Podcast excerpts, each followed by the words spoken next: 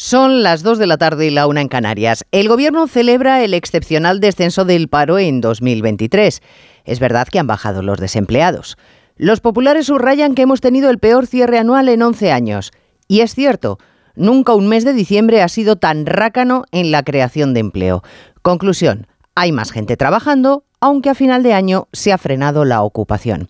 Ahora viene la letra pequeña. Mientras el Gobierno siga sin decirnos cuántos fijos discontinuos están efectivamente ocupados cada mes y cuántos están en su casa, la sospecha sobre las cifras que nos facilitan va a ser constante. Tienen en su mano arreglarlo. No en vano, presumen de ser el Gobierno más transparente de la historia.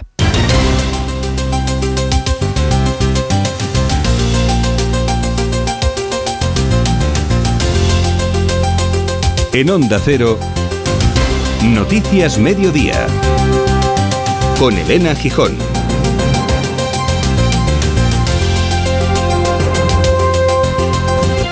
Buenas tardes, las cifras son las mismas, las interpretaciones muy distintas. Secretario de Estado de Empleo Joaquín Pérez Rey, Juan Bravo, vicesecretario económico del Partido Popular. Esta capacidad que hemos tenido en este último año de transformar masivamente contratos temporales y precarios en contratos indefinidos ha permitido a las familias españolas incrementar su consumo hasta en 3.000 millones de euros. No es que lo digamos nosotros, es que ha salido recientemente FEDEA y Instituto de Estudios del BBVA diciendo que hay 550.000 personas fijos discontinuos demandantes de empleo que no computan como desempleados, pero sin embargo están sin un puesto de trabajo. Es cierto que antes también era así, pero antes había aproximadamente 240.000 contratos indefinidos y hoy hay 2,1 millones de contratos indefinidos para contribuir al fin del enfrentamiento, para que no haya polarización en España, la ministra Ione Belarra acaba de tuitear.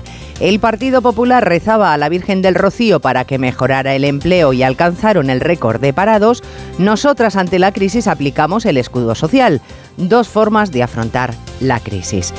China vuelve a estar en alerta por COVID. Los contagios disparados se extienden ahora hacia las zonas rurales donde la dificultad para hacer llegar medicinas es notable. La Unión Europea ofrece vacunas gratuitas mientras varios países, entre ellos España, imponen restricciones a los viajeros procedentes del gigante asiático. De momento, PCRs, eh, o test de antígenos, lo que a los médicos españoles no les parece suficiente. Rosa Arroyo, vicesecretaria del Consejo que agrupa a los colegios médicos de España. Ante la situación epidemiológica en la República Popular de China, consideramos imprescindibles que la entrada de ciudadanos de este país debe hacerse a través de una PCR negativa y un certificado de vacunación. Apelamos para que no se produzcan controversias políticas en este sentido y que sea el Consejo Interterritorial el que asuma el protagonismo y la voz en este escenario. Ucrania denuncia el hallazgo de 25 cámaras de tortura en Gerson utilizadas contra la población por las tropas de Vladimir Putin, construidas cuando la ofensiva terrestre era el fuerte del Kremlin, que ahora se emplea a fondo en un bombardeo masivo sobre Ucrania, en lo que el presidente ucraniano Zelensky califica de política de desgaste. Apenas llevamos un par de días del año y ya han caído más de 80 drones sobre Kiev. Ese número va a ir a más en los próximos días. Creemos que Rusia planea ataques prolongados con drones Saed, ataques hasta la extenuación. Hay más noticias de la actualidad y la mañana que vamos a repasar en titulares con Paloma de Prada y Jessica de Jesús. PP registra en el Congreso una proposición de ley para renovar el Consejo del Poder Judicial. Defiende que los jueces sean elegidos por los jueces, que aquellos que se metan en política tengan que esperar dos años para volver a dictar sentencia y al menos 20 años de experiencia para aquellos que quieran entrar en el Supremo. Un médico forense se ha entrevistado con el expresidente andaluz José Antonio Griñán para decidir si aplaza o no su entrada en prisión para cumplir la condena por el caso de los ERE. Tendrá que emitir un informe sobre si Griñán puede ser tratado en la cárcel del cáncer que padece. Además, califica de provocación la visita del ministro ministro de Seguridad israelí, el ultraderechista Ben Gavir, a la explanada de las mezquitas y avisa de un posible incremento de la confrontación. El primer ministro palestino acusa a Israel de tener un plan para que la mezquita de Al-Aqsa se convierta en un templo judío. La inmigración irregular llegada a España cayó un 25,5% en 2022 con respecto al año anterior, aunque las entradas de inmigrantes que han saltado las vallas de Ceuta y Melilla aumentaron un 24%. Son datos provisionales del Ministerio de Interior que cifra en más de 31.200 las personas interceptadas. La patrulla del Seprona busca un felino de grandes dimensiones en la zona de Benarás, en el municipio gaditano de Los Barrios. Hasta el momento la Guardia Civil no ha dado con el animal que sigue sin identificar y que se ha hecho viral tras la difusión del vídeo de un vecino en el que alertaba de su presencia. Fallecido a los 84 años el realizador de televisión Jordi Saaf, vinculado a Televisión Española desde el año 63 y con más de 50 años de trayectoria profesional. Fue el creador de concursos como Saber y Ganar, El tiempo es oro y Si lo sé no vengo. En cuanto al tiempo, las temperaturas continúan un día más por encima de lo habitual para esta época del año en la que nos encontramos, con cielo despejado en la mayor parte de la península. La llegada de otro frente por Baleares traerá inestabilidad al área mediterránea. El frente será poco activo, pero dejará precipitaciones débiles en las Islas Baleares, algunas zonas de Cataluña, el norte de la comunidad valenciana y el entorno sur del sistema ibérico. Lluvias que también se sentirán en Galicia y parte del noreste peninsular. En el resto, el sol se impone hoy con las temperaturas temperaturas a la baja, pero aún por encima de lo normal para estar en la recta final de las Navidades. En Las Palmas de Gran Canaria y Santa Cruz de Tenerife llegarán a máximas de 24 y 23 grados. El frío solo se notará en algunos puntos como León, Palencia o Zamora, donde tendrán máximas de 8 grados y mínimas de menos 2.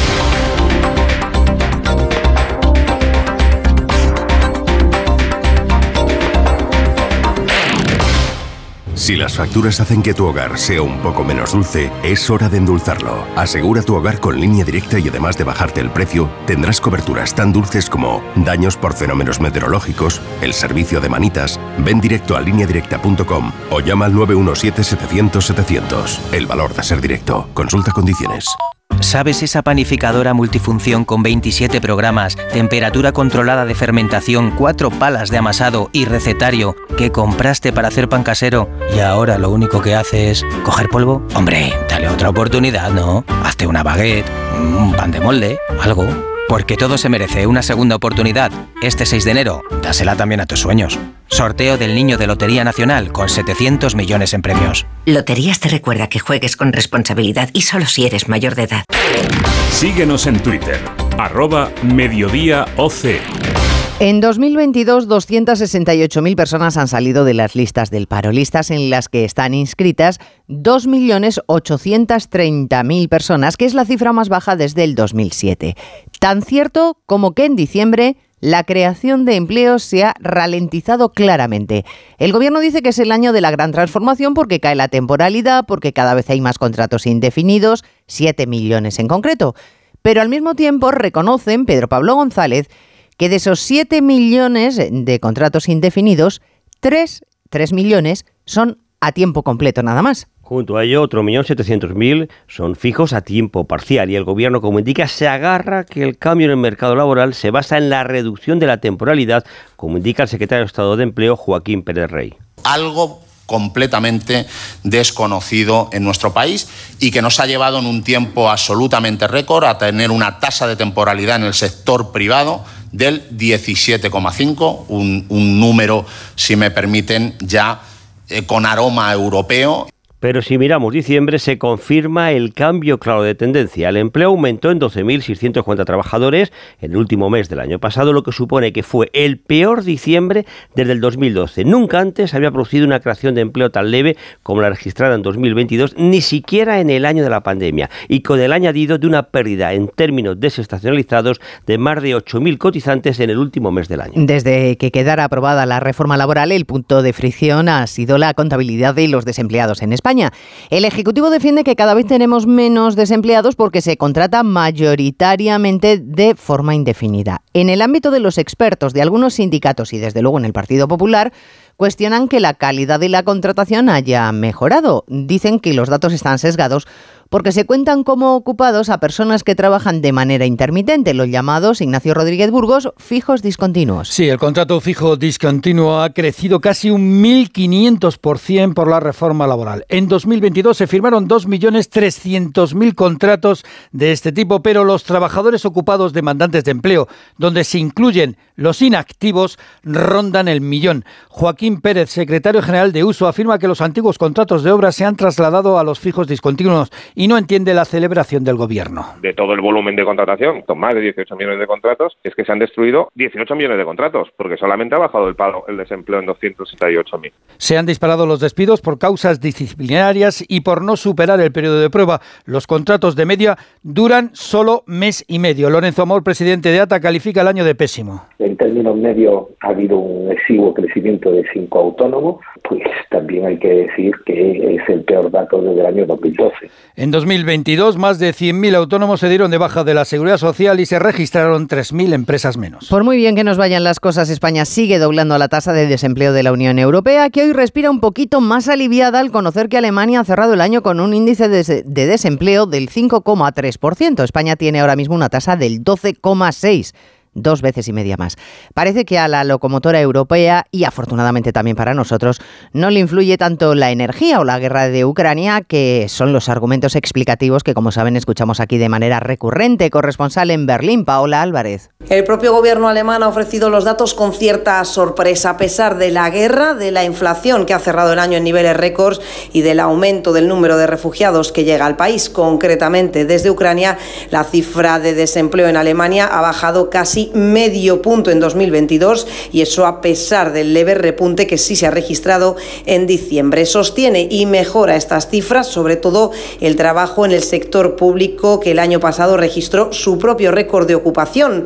Una realidad, por otro lado, que se refleja también en los presupuestos alemanes que, según advertía esta mañana el ministro de Finanzas, el liberal Christian Lindner, están llegando a su límite. Y ojalá siga funcionando la economía alemana por la cuenta que nos trae a los euros sobre todo a los que tenemos la inflación por las nubes, los precios algo amortiguados por la bajada del IVA, pero no lo suficiente como para garantizar la pervivencia de algunos negocios. Por ejemplo, el sector de panadería y pastelería, que ha vuelto a pagar sus hornos 15 minutos este mediodía de manera simbólica para protestar por el fuerte incremento de los costes de producción y para reclamar redacción en Galicia, Víctor Blanco, ayudas al gobierno. Con este apagado simbólico quieren llamar la atención, reclaman al gobierno ayudas como las que reciben ya otros sectores como el pesquero o el de transportistas. Las materias primas siguen siendo caras, aun con la rebaja del IVA pagan más que hace un año, el precio de la energía continúa alto y afirman que no pueden repercutir los costes en el consumidor. Santiago Rodríguez, vicepresidente de la Asociación de Profesionales de Panadería de Pontevedra. Pues no llega, no llega porque nosotros no, no facturamos cada producto a 500 euros o 300 o 200 euros. Estamos hablando de incrementos puntuales de céntimos sobre productos. La situación es grave y lamentablemente pues están cerrando panaderías en toda España. Reivindican su trabajo como el de un producto de calidad y artesanal. Afirman que corren peligro miles de panaderías de barrio. Son más de 12.000 negocios que dan trabajo a 190.000 personas en toda España. A no ser que cambie mucho el panorama, la economía será la cuestión estrella este 2023, pero poco a poco y sin ninguna duda se irán colando las cuestiones políticas. En año electoral, pues ya se sabe. El primer asunto que hay que lidiar es terminar con el asunto de la renovación de los órganos judiciales. Ya tenemos renovados un tercio de los vocales tras el acuerdo PSOE-PP en el Tribunal Constitucional. Pero ahora queda elegir al presidente. Salvado el escollo que durante tantos meses ha mantenido enfrentados a PSOE y PP, los populares vuelven a intentarlo con su propuesta de que sean los jueces los que elijan a los jueces y esta mañana José Ramón Arias han presentado en el registro del Congreso su iniciativa. Una iniciativa similar a la norma que había antes de la reforma de 1985 y que sigue los parámetros que marca la Unión Europea en cuanto a independencia judicial. Los populares, como señala su portavoz en el Congreso, Cuca Gamarra, quieren evitar con su propuesta que haya políticos que puedan colonizar otros poderes y gobernar sin controles ni contrapesos. Para fortalecer la independencia de un poder del Poder Judicial, a base de que los jueces elijan a los jueces y, sobre todo, para que existan unos mínimos que eviten que aquellos políticos como Pedro Sánchez puedan hacer lo que él está haciendo. Con su reforma, los populares plantean que los jueces elijan a 12 miembros del Poder Judicial y que el Parlamento designe a los ocho miembros restantes entre juristas prestigiosos, pero que no hayan ocupado un puesto político en los cinco años anteriores y que hayan ejercido durante 15 años su ejercicio profesional. Además, se refuerzan las mayorías para la toma de decisiones y para la elección de cargos en aras del consenso. Nadie del Gobierno ha hecho valoraciones de la iniciativa del Partido Popular, han preferido obviarlo y eso que, por ejemplo, la ministra de Hacienda, María Jesús Montero, ha estado en Sevilla Eh, la también vicesecretaria general del PSOE ha preferido dedicarse a regañar al Partido Popular por oponerse al decreto de rebaja del IVA, a pesar de que, como saben, los de Feijóo no contemplan esa posibilidad, la posibilidad de oponerse. Han dicho que se abstendrán si no se añaden más rebajas. Se han instalado tanto en el no por sistema que la noticia, el titular, es que el Partido Popular no va a votar que no. No sabemos lo que va a votar. No han dicho todavía que vayan a votar afirmativamente eh, al decreto ley. Y si son eh, eh, los promotores de esa idea, porque entonces tienen duda a la hora de votar. Hablaba Montero en Sevilla. Andalucía se ha convertido en una pieza muy importante en las próximas elecciones. En su caso, en el caso de Andalucía, solo municipales. Van a ser un buen termómetro para medir la fuerza de los partidos en esa comunidad. Por ejemplo, Moreno Bonilla ha decidido enviar a una de sus colaboradoras más estrechas, Marifran Carazo, a competir por la alcaldía de Granada. Juan Espadas debería conservar Sevilla. Todo lo demás se entendería como un fracaso.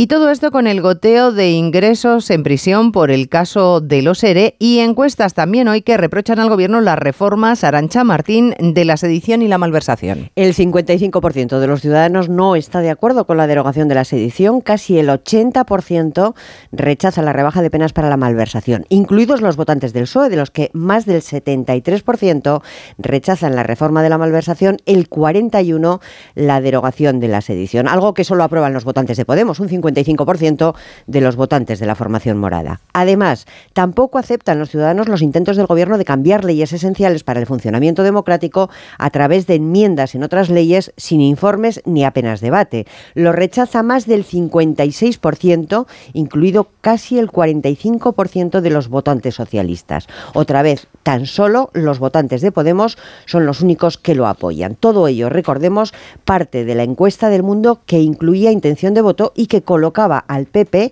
seis puntos por delante del PSOE. Por cierto que sobre el caso de los ERE, un médico forense se ha entrevistado esta mañana con el expresidente andaluz José Antonio Griñán para decidir si aplaza o no su entrada en prisión para cumplir la condena por este caso. Tendrá que emitir el forense un informe sobre si Griñán puede ser tratado en la cárcel del cáncer que padece. Noticias Mediodía. Onda Cero. Dos cositas. La primera, un motero siente la libertad del viento en su cara. La segunda, un mutuero siempre paga menos. Vente a la mutua con tu seguro de moto y te bajamos su precio sea cual sea. Llama al 91 555 5555. 91 555 5555. Por esta y muchas cosas más, vente a la mutua. Condiciones en mutua.es. Haz tu Navidad extraordinaria y elige ahorrar. Solo hasta el 8 de enero en Carrefour y Carrefour.es te devolvemos un 40% por compras superiores a 40 euros en juguetes y bicicletas. Descuento un cupón canjeable. La Navidad es siempre a precios extraordinarios. En Onda Cero, Noticias Mediodía, con Elena Gijón. En diciembre de 2019, un virus procedente de China provocaba una pandemia que ha cambiado nuestras vidas. La sola posibilidad de que el coronavirus pueda volver a extenderse desde el gigante asiático estremece al planeta. Pues bien, otra vez en diciembre, pero de este 2022, los contagios se han disparado en aquel país y ahora mismo tenemos un brote muy preocupante en China que amenaza con extenderse a las zonas rurales en las que, por cierto, el acceso a la sanidad y las medicinas es muy complicado.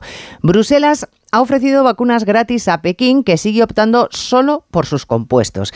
Y mientras crecen las restricciones de entrada a viajeros chinos en algunos países, por ejemplo en España, aunque los médicos Belén Gómez del Pino piden incluso ser más estrictos. Porque consideran que las medidas puestas en marcha por una docena de países, y entre ellos España, pueden quedarse cortas. Por ello recomiendan a los viajeros procedentes de China que se les exijan no solo un test de antígenos como hasta ahora, sino también certificado de vacunación COVID y PCR negativa. Extremando la prudencia, asegura Rosa Arroyo, vicesecretaria de la Organización Médica se trata de una población con un bajo nivel de inmunidad y sus movimientos masivos puede ser una oportunidad al coronavirus para generar nuevas variantes o subvariantes que se extiendan a nivel mundial. Piden además los médicos que se usen las mascarillas, aunque no es obligatorio, en aglomeraciones y que ante el COVID se eviten controversias políticas, dejando al Consejo Interterritorial de Salud como protagonista y voz única en la toma de decisiones. China está absolutamente en contra, claro, de las restricciones a sus nacionales y amenaza con sanciones. Mañana hay reunión de urgencia de los socios europeos. Este martes, hoy mismo, se constituye el nuevo Congreso salido de las elecciones de medio mandato en Estados Unidos. Los demócratas conservan la mayoría en el Senado y los republicanos han ganado en la Cámara de Representantes, pero van a tener dificultades porque Kevin McCarthy, el candidato a sustituir a la demócrata Nancy Pelosi al frente de la Cámara de Representantes, no concita las simpatías de sus correligionarios republicanos. Y a pesar de las muchas concesiones que ha hecho a las diversas facciones de su partido, no tiene garantizada la elección. Corresponsal en Estados Unidos, Agustín Alcalá. Kevin McCarthy lleva décadas soñando ser el presidente de la Cámara de Representantes y hoy cuando tiene su objetivo más cerca, porque los republicanos obtuvieron en noviembre la mayoría en las elecciones legislativas, su sueño está más lejos. Para ser el speaker del Congreso necesita 218 votos, de los 223 escaños que tiene la mayoría conservadora, pero hay una docena de sus colegas de partido que se oponen a él de manera visceral, en especial los congresistas trumpistas, que solo creen en conspiraciones, fábulas, mentiras y que no entregarán el control de la Cámara a McCarthy por mucho que les prometa que investigue a Joe Biden, a su dinero, a su familia, que intentará echar a ministros, bloquear la agenda del presidente, incluir en importantes comités a legisladores de ultraderecha y resucitar la imagen tan dañada de Donald Trump. Indignación en el mundo árabe por la visita del ministro de Seguridad israelí, el ultraderechista Ben Gvir, a la explanada de las mezquitas. Lo consideran una provocación y avisan de un posible incremento de los enfrentamientos. El primer ministro palestino acusa a Israel de tener un plan para que la mezquita de Al-Aqsa se convierta en un templo judío. Y segundo día de capilla ardiente de Benedicto XVI. Entre ayer y hoy 100.000 personas han pasado por ella, eh, entre otros el primer ministro húngaro, Orbán, que va a ser uno de los participantes en el funeral que oficiará el día 5 el Papa Francisco en Roma. La delegación española estará encabezada por la reina Sofía y participará en ella el ministro de Exteriores Álvarez. Entre tanto, crecen las voces que piden que el pontífice emérito forme parte de la exclusiva lista de las 36 personalidades consideradas doctores o doctoras de la Iglesia. Enviado especial a Roma, Francisco Paniagua. Pues lo han dicho entre otros el influyente arzobispo emérito de Genova, Angelo Bañasco. Aquí en Roma, los vaticanistas hablan de la herencia que deja Benedicto XVI como teólogo, sus escritos por encima del hecho de su renuncia al pontificado abrumado por diversos escándalos a su alrededor. Valentina Lazraki es la decana de los vaticanistas. Es bueno sentarse un poco y reflexionar también más sobre el gesto de la renuncia, que finalmente a un papa acusado de ser un gran conservador, pues hizo un gesto absolutamente moderno y revolucionario su producción literaria y teológica fue tan rica que esa queda. La herencia no es que haya sido el Papa que le abrió el camino a futuros papas para que puedan renunciar. Van llegando mandatarios extranjeros para las exequias. Como decíais, el primer ministro húngaro, Víctor Orbán, ha pasado ya por la capilla ardiente. Hemos visto también al arzobispo emérito de Valencia, Antonio Cañizares, a quien Benedicto XVI ordenó cardenal. Noticias Mediodía. Falta poco para la nueva temporada de Tu cara me suena, pero antes volvemos a lo grande con Tu cara me suena especial Reyes. Un super regalazo, un nuevo programa con muchas sorpresas y grandes invitados. Esto solo puede ir a mejor. Tu cara me suena especial Reyes, el viernes a las 10 de la noche en Antena 3, la tele abierta. Poder hacer hasta 56 kilómetros más por depósito es una gran noticia, ¿verdad? Reposta carburantes BP Ultimate con tecnología Active y si tienes que pasear en el coche a tu bebé a las 2 de la mañana, pensarás en las horas que faltan para ir al trabajo y no en el carburante. El beneficio se logra con el tiempo y puede variar por distintos factores. Más información en bp.com. En Onda Cero, Noticias Mediodía, con Elena Gijón. Otra capilla ardiente. 230.000 personas han dado su último adiós a Pelé en el estadio Vila Belmiro, que acaba de cerrar sus puertas. Este Rodríguez, buenas tardes. Buenas tardes. 24 horas ha permanecido abierta esa capilla ardiente instalada en el césped del estadio del Santos, cuyas puertas se han cerrado tras la visita del presidente Lula.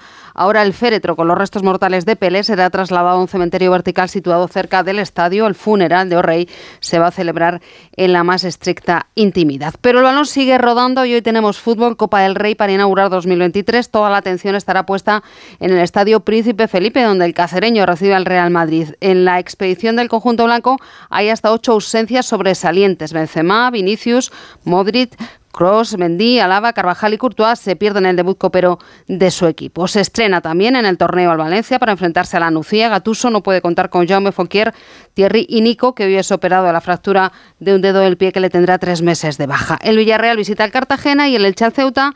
El Getafe juega ante el Levante y el Rayo se mide al Sporting, aunque habrá que esperar para ver el debut de Raúl de Tomás, que arrastra molestias físicas. Español y Celta de Vigo protagonizan el único duelo entre primeras. El conjunto Perico, por cierto, todavía no ha cerrado el derbi liguero, ya que ha decidido impugnar el partido del sábado en el Camp Nou por alineación indebida de Lewandowski, sancionado con tres partidos, pero al que la justicia ordinaria concedió la cautelar. A este asunto se ha referido Xavi Hernández en la previa del partido de Copa que el Barça disputa mañana ante el Intercity. El técnico azulgrana confía en que el polaco, que se ha quedado fuera de la convocatoria como Pedri por descanso, pueda jugar también el domingo ante el Atlético de Madrid. Sí, queremos que esté y creemos que va, a estar. Es que claro, sí, es una incertidumbre también para el jugador, para nosotros, el no saber cuándo se va a resolver esta sanción, ¿no? Estamos a la espera, no lo sé, claro, pero aquí que si se pone un juez, ¿qué vas a decir? Tampoco no, nosotros estamos por debajo de la, en el tema potestad, ¿no? Están en su potestad y nosotros no hemos hecho nada más que obedecer.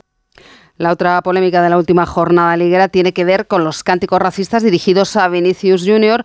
en Valladolid. La Liga ha confirmado que ha presentado las correspondientes denuncias ante los organismos judiciales, administrativos y deportivos competentes. Mañana, además del Barça, juegan Sevilla, Real Sociedad, Mallorca, Valladolid y Atlético Madrid en la segunda entrega de estos 16 avos de final de la Copa del Rey. El Barcelona se apunta al clásico del Palacio, hablamos de baloncesto, y se impone al Real Madrid 78-87 para igualar el registro de triunfos de los blancos y además asegurar su participación en la Copa del Rey. Es el tercer equipo en lograrlo después de Madrid y Juventud, que es el anfitrión. Tras el encuentro, la Provítola y Sergio Yul en Radio Estadio Noche. Siempre es importante estar lo más alto posible. Eh, somos el Barça, somos un club que aspira a, a ser primero en, todo, eh, que aspira a ganarlo todo.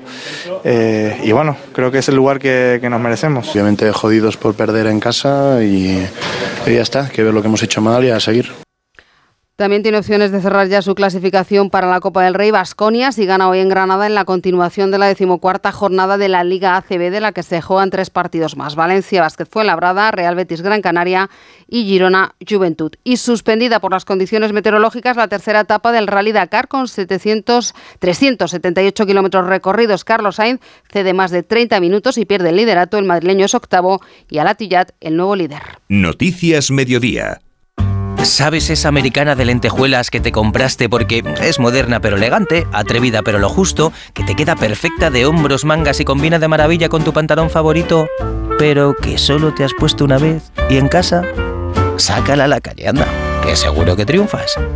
Porque todo se merece una segunda oportunidad. Este 6 de enero, dásela también a tus sueños. Sorteo del Niño de Lotería Nacional con 700 millones en premios. Loterías te recuerda que juegues con responsabilidad y solo si eres mayor de edad. ¿Quieres ahorrar a full? Aprovecha el 3x2 en Carrefour. Hasta el 16 de enero en Carrefour, Carrefour Market y Carrefour.es, 3x2 en más de 3.500 productos. Como en el atún claro en aceite de oliva Carrefour Pack de 3. Comprando dos, el tercero te sale gratis. Carrefour, aquí poder elegir es poder ahorrar. Miles de personas, la mayoría venidas de toda Europa, siguen acampadas en terrenos municipales del granadino La Peza y venían tan organizados que, según le ha confesado a Carlos Alsina al alcalde, fueron capaces de montar en horas una infraestructura gigantesca que incluía desde una pizzería a un centro de masajes. No se contempla desalojarles por el peligro que supondría. El compromiso de los participantes en el holgorio es marcharse hoy, pero de momento Onda Cero Granada, Juan Andrés Rejón, no se han movido. El alcalde de La Peza, Fernando Álvarez, ha declarado en Onda Cero Granada que hasta ahora la fiesta rave que se celebra sin autorización en su municipio desde el pasado día 30 no ha decaído ni tiene visos de acabar, puesto que incluso se ha incrementado la potencia de los equipos musicales de los diferentes escenarios que se han instalado en la parcela rústica propiedad del ayuntamiento. No. Lo único que sí puedo añadir es que por suerte no ha habido ningún incidente, no ha habido ningún altercado, solamente fue ayer por la tarde hubo una evacuación de, una persona eh, que estaba bueno por una intoxicación y poco más. El alcalde dice que no han tenido constancia previa de que se estuviese convocando a los participantes de esta fiesta y justifica que la subdelegación del gobierno en Granada no haya desalojado a los participantes porque hubiera supuesto un problema. Y Cádiz, que sigue en ascuas, porque la Guardia Civil sigue rastreando la zona de los barrios para localizar a un felino de grandes dimensiones, según los testigos, que campa a sus anchas desde hace varios días y que, como les digo, la Benemérita aún no ha localizado. Onda Cero Algeciras, Alberto Espinosa. Efectivos de la Policía Local de los Barrios y miembros de la Guardia Civil pertenecientes al Seprona siguen desde la jornada de ayer con la búsqueda incesante de un felino de grandes dimensiones que fue localizado por un vecino en la zona de Veneras en el término municipal barreño. Se desconoce el origen del mismo, aunque el alcalde Miguel Alconchel no descarta que se haya adquirido en el mercado negro. Animales que son exóticos que haya muchas personas pues que le gusta tenerlo. Es probable que además este animal, si nadie lo ha reclamado, y es verdad que, es un animal exótico, probablemente pues, pues no esté censado, haya venido por algún cauce fraudulento a, a, nuestro municipio, el propietario lo ha adquirido en el mercado negro. Aunque la zona de Benarás está alejada del casco urbano de los barrios, hay preocupación por lo que pueda acontecer. De momento la búsqueda está siendo infructuosa. Pues ya veremos si se trata de un gato o se trata de algo más grande. En la realización técnica, Nacho Arias, en la producción Jessica de Jesús. Si quieren, volvemos a tener una cita a las 3 de la tarde con el resumen de actualidad en tiempo de Julia en la Onda. Hasta entonces, programación local y regional. Gracias por estar ahí. Muy buenas tardes. En Onda Cero, Noticias Mediodía, con Elena Gijón.